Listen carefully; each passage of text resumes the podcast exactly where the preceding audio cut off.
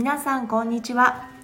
このチャンネルは名古屋で住宅のリノベーションや新築を手掛ける設計施工会社アネストワンの情報を実際の体験談を交えながら OB 目線でお届けする番組です。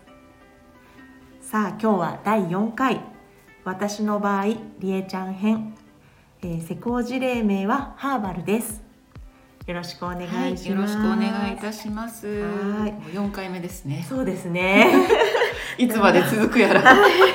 だんだん緊張もほぐれてきまして。はい、はい、たくさんの方にねあの、はい、聞いていただいているようで本当良かったです。本当に良かったです。これからもぜひぜひよろしくお願いします、はい、お願いします。はい、はい。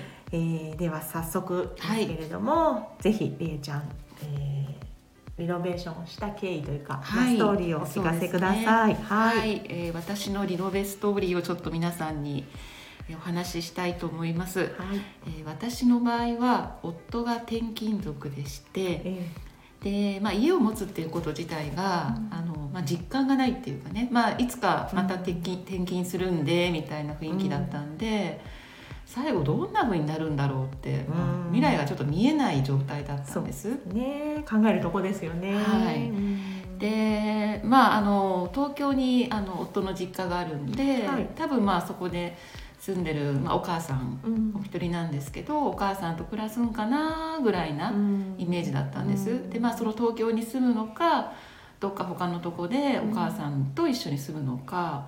まあ、どっちかだろうなっていうふうに思っていました。はい、はい、でまああの転勤で名古屋に来ましてで、まあ、名古屋初めてだったんですけど、えもうこのね都会と田舎が程よくミックスされてて、うん、まさにそうですね。ねあの、まあ、私あの東北青森、えー、宮城で東京、うん、で、まあ、出身は関西なんで関西も知ってるんですけれども。うん。もう名古屋のねこの程よさが、程よい。本当ね便利と思ってはいわかります。あのちょっと行けば本当のどかな風景も見られるしそうなんですよ。と思えばちょっと地下鉄乗って、はい、少し行くだけで、大都会というか小都会というか。まあ大体ねその街の機能っていうのは大体揃ってて、住みやすいですよね、はい、住みやすいなっていうふうに思ったんです、で名古屋いいなと思ってたところに、まあその、まあ、家をね持つ、まあ、きっかけって言いますかその、はい、まず、まあ、夫の年齢があったんです。うんうん、もうあの、まあ、50近くになってきて、はい、でまあ、家、まあ、側近でね帰ればいいんですけど、うん、まあ、そういうこともなく、はい、じゃあローン組むんだったらもうそろそろ考えないと家についていけないんじゃないみたいな話になったんですよ。で、まあ、そのことをあの東京のねお母さんに相談したところ、はい、あの一緒にね住むつもり全然ないし、うん、好きにしなさいって、はい、あのおっしゃってくださって、えー、でそうなの、うん、いいの？いいの？いいの？って。やっちゃうよ、うん、そうそうそう。でそれがもう本当きっかけだったんですよ、うん、一番その踏切になったっていうか、うん、嬉しい背中を押してくれる一言ですよね。そうなんですでかつ、もう次の転勤までもう2年切ってたんですよ。あえ？やるんだったらちょっと、今すぐやんなきゃダメじゃんっていう。結構短いスパンで。そうな3年ぐらいぐらいでも転勤しちゃうんで、はい。急がなきゃ。そうやばいみたいな感じ。でそれで急遽ね家づくりがスタートしたんですよ、で前の回でもねお話ししたんですけど、まあ、アネストワンとの出会いはあの冊子「トリノス」をあるパン屋さんで見かけて手に取ったことがきっかけなんですけれども、はい、まあ、その時はねあの綺麗な冊子だなぐらいで。まあ、中見てわあ素敵なお家リノベってこんなふうになるんだみたいなそんなイメージでで、まあ、冊子を持ち帰って、まあ、多分ね半年以上家にあったと思います。で急遽この家づくりが浮上して、はい、あちょっと待てよと。そういえばと。こんなんありますせみたいな感じで。まあ、夫に見せて、夫も「へえんかそのねコストを抑えてで自分たちらしい家ができるんだったらいいじゃんみたいな話になったんですよ。好感触そう。でもまあそこでね、まあ、多分、まあ、男の人って多分大体そうだと思うんですけど、はい、まあ、他も見てみよう、うん、きっちりね裏を取ろうみたいな感じになって、うん、で近所のその分譲の新築の分譲マンションのモデルルームとか見に行ったんですけど、まあ、確かにね最新の機器最新の間取り、はい。でこう高気密、うん。もうドア閉めたらみちっと音がするような、そういうマンションだったんですよね。で多分皆さんああいいねと思って多分買われると思うんですけど、まあ、どの部屋もほぼ同じ雰囲気、でかつなんかそのみちっと感がうん。今思えばいい,、うん。いいのかもしれん。いや、うん。あれは高気密でいいんだと思ったけれども、なんかね人間の住まいに思えなくて、なんかなんていうの工業製品そうそう工業製品チックなのがなんか響かなかったんですよ。はい。であやっぱり新築分譲マンションってちょっと私たちに違うな、うん。私たちっていうか私に、うん。違うなと思って、でじゃあもうね気になってるアネストワンさんちょっと聞きに行こうよみたいな感じで、うん。アネストワンにの門を叩いたなるほど。っていうところが、えー出会い最初のね。はい最初の出会いですね、で相談会に来た時に、まあ、社長が対応してくださって、でもうリノベやりましょうよ。リノベやりましょうよみたいなそんな感じだったんですよ、うん。であのすごくねまあその打ち合わせ室の雰囲気もすごい素敵で、あやっぱりこういうねお家作りしてるあの会社の事務所ってこんな雰囲気なんだと思って、うんであのすごくおもてなししてくださったスタッフの方もうん。すごくホスピタリティ高くて、居心地よかったんですよね。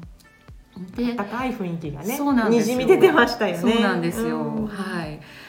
でまあうちまあそのねでアネストワンで、はい。もうちょっと進めようかみたいな話になったんですけど、あのまずまあうちは物件を探さなきゃいけないっていうことで、でそのまあこれまで引っ越ししてきた中でやっぱり子供がねいつも犠牲になるっていうかねお友達と離れちゃうとか、そうですね。結構ね泣かれるんですよ。そうね。だんだんそうね。なんです。年を重ねるとそうねなんです。でねそれそれがなんかすごく辛くって、うんでやっぱりその、まあ、家を持つってことはねもうその引っ越しがなくなるんですけど、でもねその学区を変えるとまた同じことになっちゃうっていうので、うちはもう学区限定で探しました。ああなるほど、はい。じゃあ結構狭いエリアでの。なんですよ。で割とそのマンションが少ないエリアで戸建てがやっぱり多くあてでマンションもちょっとお高いマンションがー多かったんですよ。うはでいやーやっぱりちょっと難しいねと思ってい、まあ念のために他の学区も見たんですけど、はい。なんかやっぱりピンとくるものがなくって、で、まあ、毎日毎日朝起きてパソコン立ち上げて 一緒ですねそこ。は全く。もう物件チェック。新着物,、ね、物件チェックっていうのを毎日のようにやってた時に、新着物件。はい。おパンこの学区で出ました。出ました。はい。うわっと思ってうん。もう即不動産屋さんに電話してうん。内覧申し込んで、次の休みの時に夫と一緒に見に行って、はでもう社長にも電話してうん「出ました。見に来てください!」って言ってあのもうあ日曜日でした、日曜日に電話して、はい。お休みなのに会社うん。来ていただいて、一緒に見ていただいて、本当フットワークがね 軽い。軽いんですよ社長も。はい。ほいほいってね。そうなんですでもう、で来てくれて。そのねあの不動産屋さんもまあまあ上手ですよね、うん。いやーここの物件はねそうやってねもう早く決めてもらわないともうすぐね 次ね電話もらった時もないかもしれませんねみたいなことをやっぱおっしゃるんです。まあねあの商売だから。えー、そうなの？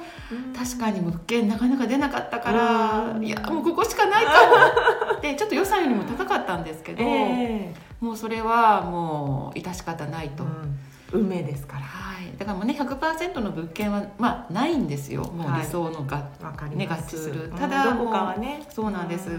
妥協しなきゃいけないんですけどまあだからその立地と、うん。でまた広さもちゃんと十分あって、でちょっと古いヴィンテージマンションなんですけど、えまあ、リノベでカバーできるところもいっぱいあるよっていうご説明いただいて、えはい。それでまあ決心決心して、はい、そこをリノベしたというのが、まあ、私のはい。あのザクッとしたリノベストーリー ですね。あでもはい。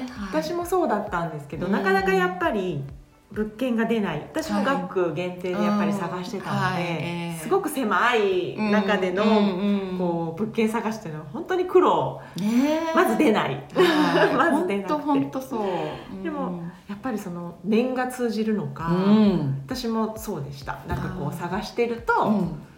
出てこない出てこない。でも次の日うのん。朝パソコン開けてみると出てる。私も社長に電話して出ましたすぐ来てもらいましたすぐ来てくれました。ねもう本当なんかね物件はまあ出会いってよく言いますけどうん。本当そうだなっていうふうに。しかも強く願ったり、うん。やっぱり強くこう一生懸命はい。強い思いでうん。探してると、うん。やっぱり見つけられるので、その不動産屋さん任せに、うん。私もだいぶ任せてましたけど、いいの出たら教えてねって、やっぱり自分の手と足とうん。目、うん。だなと、本当本当うん。呼び寄せた感はあります、うん。だからやっぱりこうなんとなくじゃなくて、うん。よしやるぞって言って、うん。エンジンかかってる時の方が引き寄せるかも。確かに、うん、それはすごい感じました、うんでやっぱりその、まあ、社長に見に来てもらって、やっぱりそこの物件がリノベに合う合わないもね、あるって聞いてたのででまあ、うそういったやっぱりプロの人から見た目線で,、うん。うん。うん。うんで私も「ここどうですかね?」なんて言ってたら「うんあここはもうスケルトンでん。いけるよ」ってやっぱり見て判断してくれたのがやっぱり決定材料だったので、うちはね逆にできないって言われたの、ああそそうあのね、うん。壁構造って言って、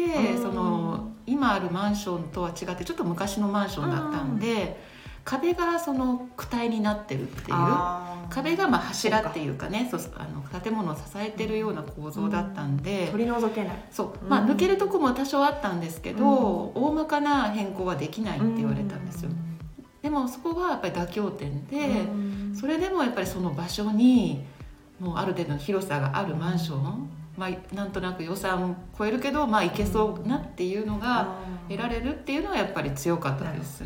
でもそんな制限感じさせないぐらいうんすごく素敵にリノベされていて、はい、あのネストワンのホームページでも、あの皆さんもはい。見ることができますけれども、またねご紹介したいと思います。